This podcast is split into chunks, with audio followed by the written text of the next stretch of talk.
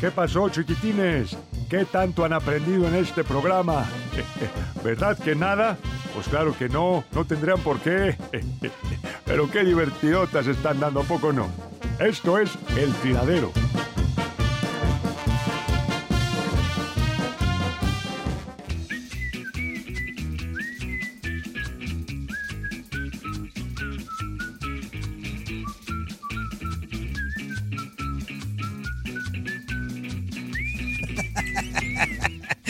Inge. Este... Recalan con los chalanes. Con los chalanes. ¿Mande? Recalan con los chalanes. Recalan con los chalanes, sí. Usted lo hace enojar Inge y el Inge recala conmigo. Y ahorita yo aparte le hice enojar porque le digo, Inge, márquele aquí este teléfono, por favor. Ah. ya estamos de regreso aquí en el tiradero. Ya, ya cortamos al Zuli porque ya, ya, ya no lo soportamos. No, este, no, no, no, no, no, no, Pero nos va, o sea, pero fíjate el cambio. Salimos de Guatemala y entramos a Guatepeor. Sale Zuli, pero entra Marcelo. no, no, no, no, perdón, perdón. No, no, esto, ¿sabes qué nos indica? Que estamos nosotros en un nivel muy alto, porque si no está una leyenda, pues está también otra leyenda de los micrófonos como Marcelo, Salachar, no, como tú, inútil, ¿tú qué? ¿A ti quién te maquilla? permítame un segundo, platiquen entre ustedes. Inge, ah, pues es 90, 11, Mira, no, amigo, es que la verdad así es Marcelo. a ver, ¿qué pasa, Inge? No, a ver, márcalo tú, si tanto puedes, órale, deja de estarme pidiendo favores. a ver, chalanes, platiquen entre ustedes en lo que llega, regresa el patrón. No, pues ya, ya, oye Marcelo, pues ya la verdad es que como ya se enojó el Inge, pues igual a lo mejor también nos corta a nosotros. Sí, amigo, hay que tener mucho cuidado con eso, porque el Inge se ve que es de armas tomar, amigo. Sí, y luego ya ves que... Te ah, faltó pues un dos, Inge, por esto está tan tarugo que no puedes... no más. Ah, perdón, perdón, perdón. No, no. no me pegue, espérense. ¡Ah! Pues es que el menso me dice, no entra y se enoja y le digo, a ver, vamos otra vez a recapitular. Y le faltó un 2, pues con razón no pues entra. Tarugo Inge. No. Ah, bueno para conectarnos, muy bueno para conectar a todos desde casita, pero malo para marcar un número telefónico. Amigo, amigo, él no está ahí para marcar números, él está para conectarnos y está haciendo bien su trabajo. Aquí estamos para todo, amigo. Hasta se hace del baño luego y le limpia las tepalcuanas. No, no, no, no, no. Este, oigan, nos han llegado muchos capachos. Ahorita vamos a, darle salida. Este, estamos totalmente en vivo, pero también ya está el Inge marcándole a nuestro siguiente invitado, que es el señor Roberto Ruiz Esparza, ex de Puebla, campeón con Puebla, seleccionado de Veracruz también, amigo. Sí, ¿eh? sí. Sí, sí, De esos que, o, pasaba el balón o, pasaba el balón, ¿no? Exactamente. defensas férreos, amigo, le vamos a poner. una defensa de los que ya no hay, la neta. No, ya no hay de esos, amigo. No, y un líder, ¿eh? Un líder indiscutible. Exactamente, un líder indiscutible, este político también, o sea, le entró a la, política, este sabe muchísimas cuestiones, así que ya el Inge ya no está muy amable el Inge, escucha la escucha la plática al Inge. Ya acabé, gracias. ya acabé, ya acabé. Oigan, ahora sí, saludamos con muchísimo gusto. Es un honor para nosotros, todo el equipo del tiradero, tener eh, este enlace telefónico. Ya lo comentamos hace unos segundos campeón con Puebla, líder, líder eh, indiscutible de Puebla, seleccionado nacional, de esos eh, señorones que ya no hay en la Liga MX, así tal cual hay que decirlo. Eh, Roberto Ruiz Esparza, bienvenido al tiradero, te saluda Juan Carlos Ábalos Comparán, Marcelo Salazar, Toño Murillo, el público de verdad nos pidió mucho tener un enlace telefónico contigo para platicar de anécdotas de toda tu gran trayectoria, así que bienvenido a tu casa el tiradero, ¿cómo estás? Marcelo, muy buenos días. Un saludo a todos los que escuchan el programa El Tiradero. Muchas gracias por, por marcarme. Hombre, pues muchas gracias por tus palabras, eh, por la presentación. Y encantado, encantado de poder platicar con ustedes. Eh, muy buenos días. Buenos días. Juan Carlos, buenos días, Buenos días. Exactamente, buenos días, te saluda aquí tu amigo Juan Carlos Ábalos, mejor conocido aquí en el tiradero, en el inframundo de la radio como el Fuerza Guerrera. De verdad, este es un honor tenerte muy bien, muy bien, gracias. Aquí andamos, este, aquí andamos, dijo el albañil. Este, la verdad es que muy gustoso de que hayas tenido un momentito para platicar con nosotros y que nos platiques pues un poquito de tu carrera por allá en 1983-84 debutas con la franja y de ahí empieza una carrera longeva que termina por ahí, si mal no recuerdo, por ahí del 2001. Platícanos cómo inicias en el fútbol.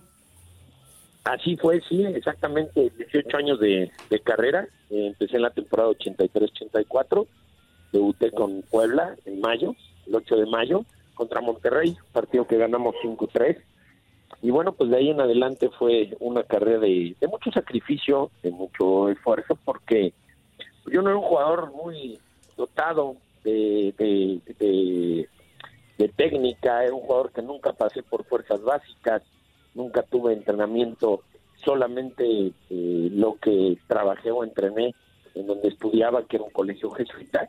De ahí me vieron jugar y me invitaron al Puebla y así llegué. Así que tuve que, pues, entrenar más que los demás por las tardes, este, horas antes. Yo llegaba normalmente dos horas antes y por la tarde iba al gimnasio. En fin, entrenaba más pues para poder eh, recuperar o para poder eh, ponerme en forma bien, para poder participar y poder estar a un nivel importante. Entonces sí, sí me costó eh, un gran trabajo el poder lograr lo que logré, pues primero ser titular, después eh, ser seleccionado nacional, en fin, eh, ganar dos ciclalis como mejor defensa de México. Sí me costó un gran trabajo, pero y dedicación y, y mucho cuidado también, ¿no? Siempre fui un jugador muy profesional, muy me cuidaba mucho. Realmente me dediqué al 100% de esos 18 años a, a jugar fútbol y a buscar eh, eh, hacer lo, mejor que pudiera hacer y apoyar a los equipos donde estuve y a la selección.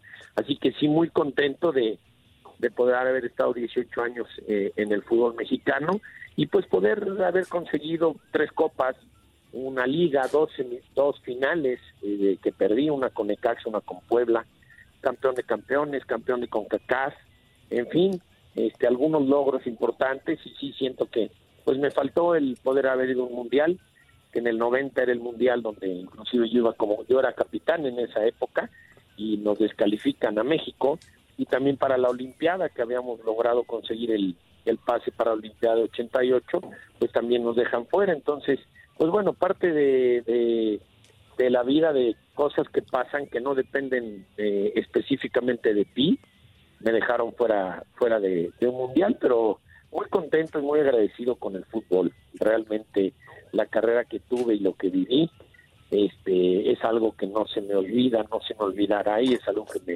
me formó eh, carácter, me formó muchísimas cosas de lo que hasta hoy sigo siendo. Roberto, buenos días. Te saluda Marcelo Salazar. Eh, un gusto que, que puedas estar platicando con nosotros. Fíjate que yo recuerdo en esa, en esa década de los ochentas, eh, casi ahí finales de los ochentas, realmente fuiste parte de una, de una generación increíble, de un Puebla legendario, que era de los equipos que yo recuerdo que era más, o sea, veía el fútbol yo como todavía ahí como empezando a ver esos grandes equipos, e inspiró, me parece, a una buena generación de, de, de, jóvenes chavos en ese momento a, a, a, jugar fútbol, porque ese Puebla era, era legendario. Tuviste compañeros de un altísimo nivel y marcaron una época muy importante en el fútbol mexicano. Me atrevo a decir que de los equipos que perfectamente va a seguir pasando el tiempo y te vas a acordar de ese Puebla de la Puente. ¿Cómo recuerdas tú? Eh, ¿Qué puedes contarnos de esos, de esos momentos con esos compañeros de primer nivel que tenías? ¿Cómo era el ambiente humano en ese equipo? No, bueno, sin duda, lo que comentas tú es, es, es una realidad. Ese Puebla, sobre todo el Puebla de 88, 89 y 89, Exacto. 90, que fue campeón, y todavía, eh, todavía le alcanzamos un poco en el eh, 90-91 que llegamos a semifinal, que nos elimina Pumas y fue campeón, y el 91-92 que llegamos a la final.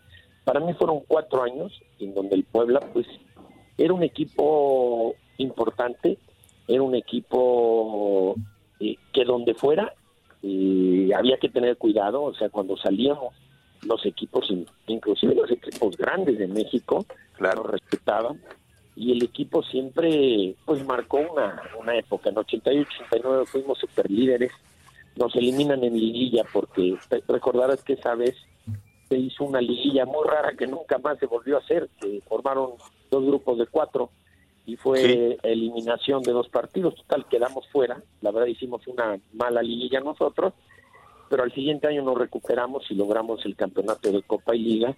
Que eso fue realmente lo que lo que recuerda más la afición de Puebla, la gente de Puebla.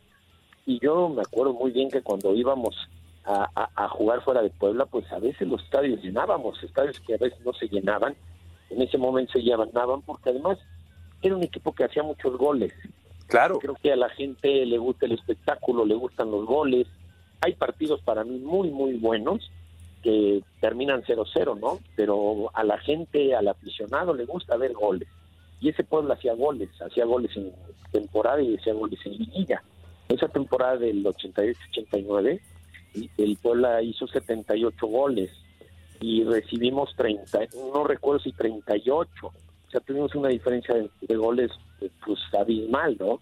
Entonces, pues sí llenábamos estadios, sí nos veía la gente y sí fue un Puebla que marcó una pauta que desafortunadamente te puedo decir que ese, equipo sí soy el que recuerda a la gente, ¿no? Hay muchos chavos, muchos jóvenes que no vieron ese equipo eh, y que hoy a lo mejor este, el Puebla tuvo, pues desafortunadamente entre directivas que pasaron y problemas que tuvo, muchos jóvenes se fueron con otros equipos, el América, el Cruz Azul, los Pumas, la Chivas. Entonces, desafortunadamente, esos jóvenes que pudieron seguir siendo hoy aficionados al Puebla, no lo son.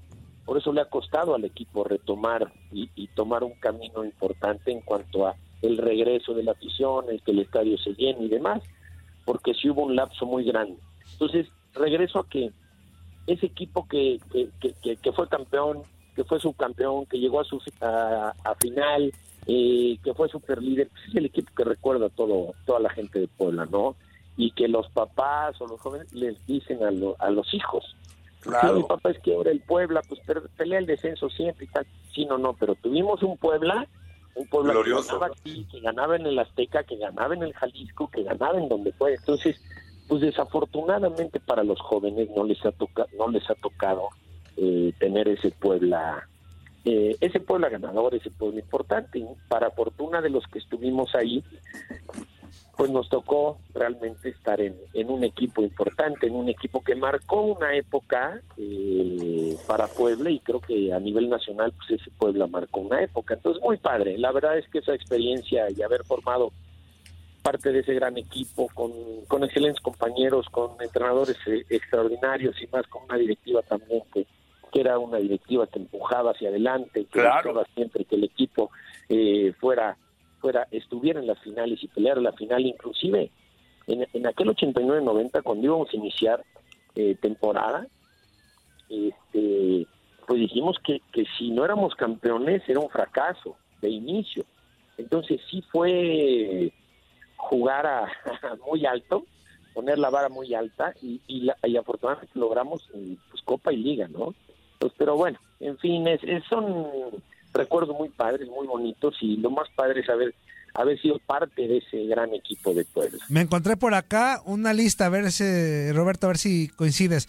Pablo Larios, Arturo Álvarez, Roberto Torres Esparza, Edgardo Fuentes, Arturo Orozco, Ángel Torres, Marcelino Bernal, Jorge Aravena, Javier Hernández, Carlos Poblete, Edivaldo Martins, eh, Arturo Cañas, Alberto Morales, el Chepo de la Torre, Guillermo Cosio, Sergio Almaguer, Ricardo Martínez, Gerardo González, eh, Julio César Algarín, eh, Francisco Romero, Rodrigo Fernández, Ali Fernández, Mario Cacho, Francisco Ramírez, Fernando Dávalos, entre otros los que fueron parte de ese plantel histórico del Puebla.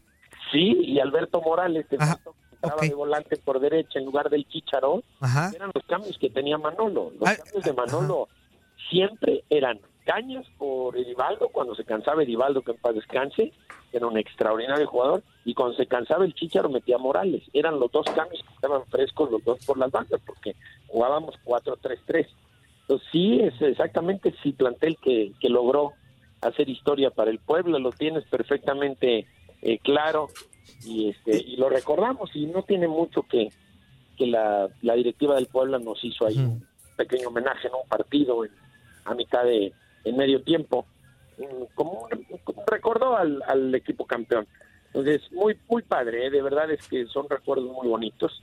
Desafortunadamente ya son nada más recuerdos, ¿no? A mí me gustaría seguir yendo al estadio como lo hago. Voy con mis hijos normalmente al estadio, pues ver a nuestro equipo campeón, nuestro equipo peleando la liguilla, nuestro equipo peleando algo importante. Eso es lo que la afición de Puebla extraña.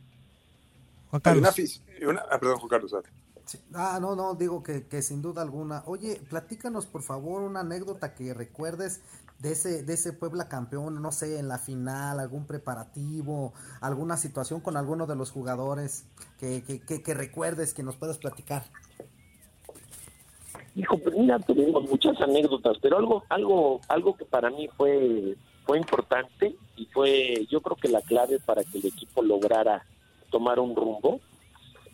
Eh, no recuerdo exactamente en qué momento fue, pero fue en, pues, por ahí de mitad de temporada, cuando apenas estábamos avanzando. El, el equipo no, no creas que todo, que había una gran, este, que había un, una, que nos llevábamos todos bien había quienes no se llevaban, había ciertos problemas y pues en un momento dado nos reunimos, nos hablamos, nos dijimos las cosas como tenían que ser y, para mí como debe de ser, ¿no? En el fútbol este hay que ser amigos, muy amigos, hermanos dentro de la cancha y defendernos y defender al compañero y demás a muerte.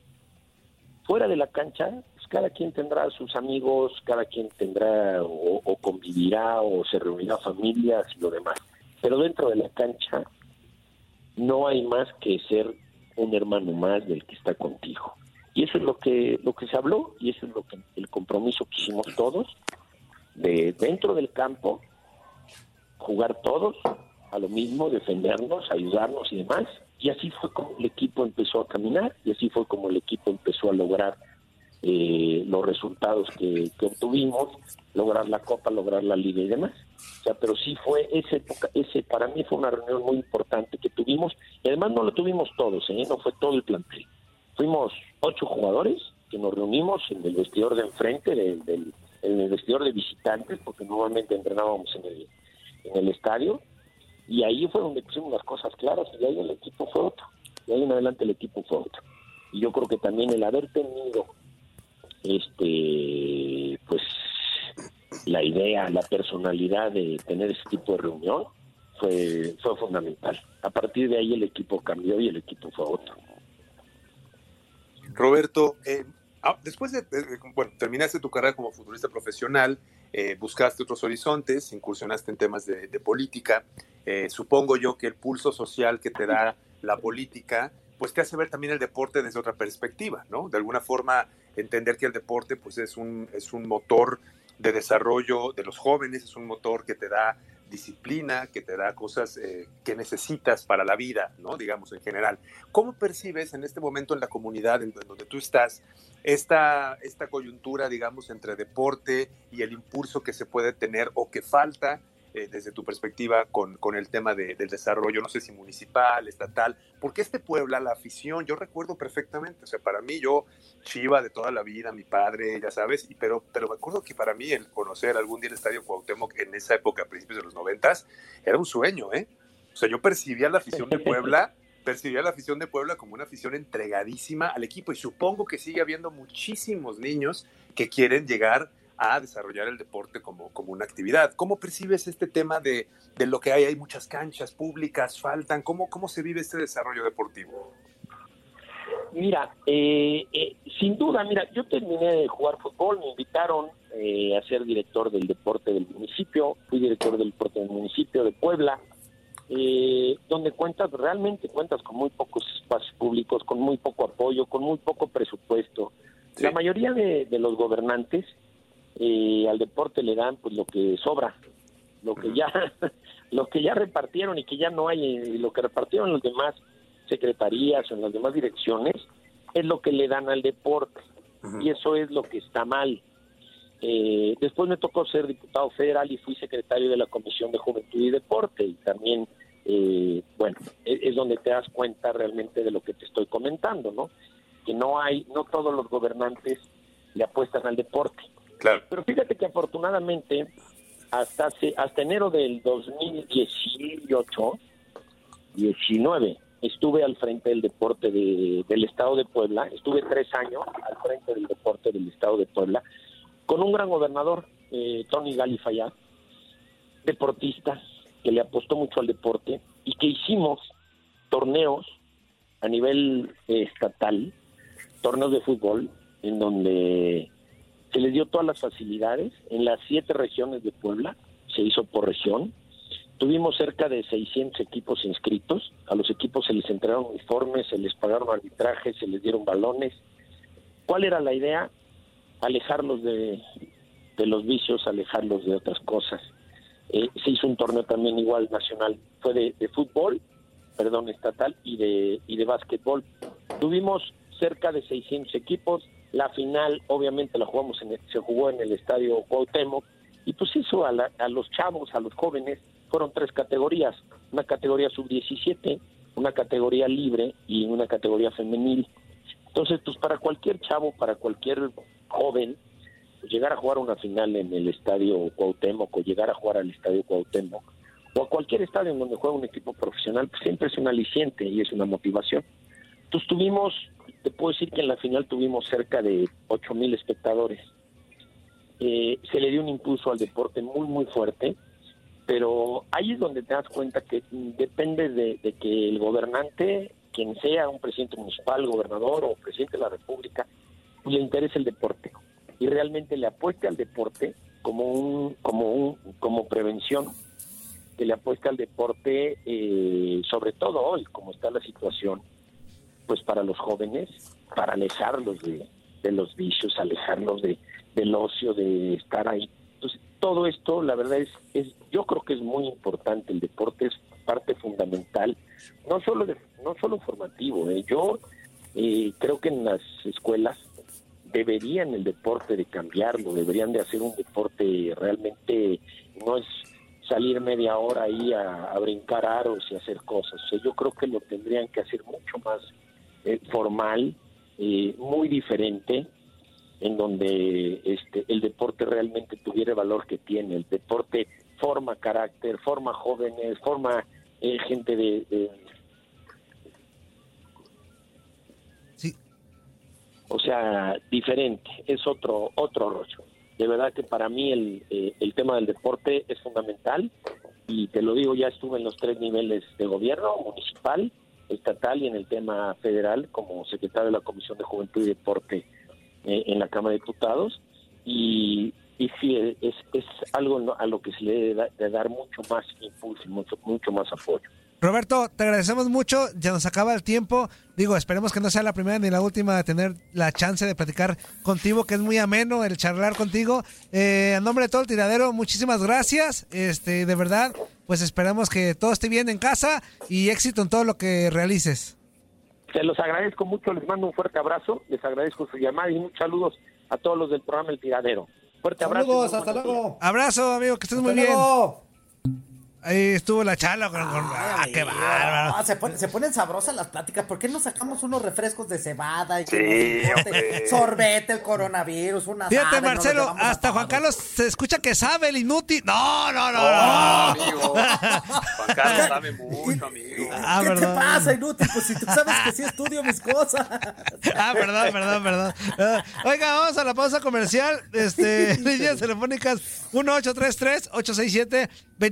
1833-867-2346 y en el que pachón 305-297-9697. Este, regresando, ahora vamos a platicar con Pablo Ramírez para que nos, cuente, siga- nos siga contando más aspectos de- del fútbol y muchas situaciones. Así que, vámonos a la pausa. Corte y regresamos, no le cambies. Esto es el tiradero. Ya voy a sacar a, a este Marcelo, Juan Carlos. No, eh, no lo voy a sacar. Este, No, pero no le diga déjale. nada. Otro que bloque. la verdad no está, no está aportando nada, pero no Otro le vas- bloque, pero no le otro digas. bloque. Los- no aporta nada, entonces, pero no Oye, le amigo, digas. ¿Cómo no aporta? Es. Marcelo. Toño. ¿Qué pasó, amigo. Juan Ca- ¿Qué pasó, Marcelo? Oye, aquí estoy ya listo para cuando tú dispongas. ¿eh? Ay, Ay, caray. ah, Este, te dije que le pucharas, menso. Corte y regresamos, no le cambies, inútil.